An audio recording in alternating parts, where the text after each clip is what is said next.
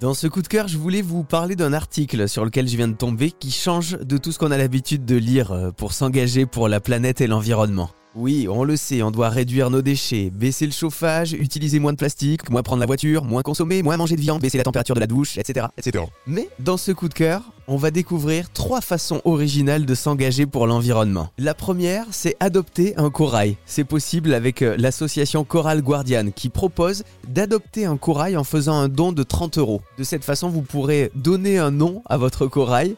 Vous recevrez aussi des nouvelles euh, sur sa zone d'habitat deux fois par an et votre don, bah, il servira à financer la recherche et les projets de protection des récifs coralliens. Deuxième exemple d'action différente, devenir une sentinelle de la nature. Grâce à la carte interactive de France Nature Environnement, on peut signaler des dégradations environnementales ou, faire la promo d'actions en faveur de la nature qui est près de chez nous. Et puis la dernière, on le sait, les abeilles sont les piliers de l'humanité. Elles ont un rôle indispensable dans notre alimentation. Grâce à la pollinisation, on peut consommer des fruits et légumes.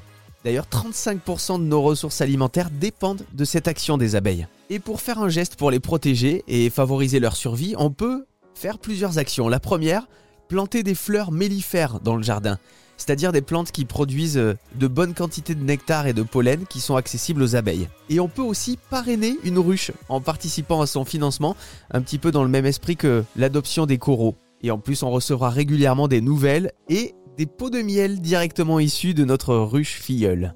Si on regarde de plus près, des actions différentes et originales pour la planète, il y en a plein.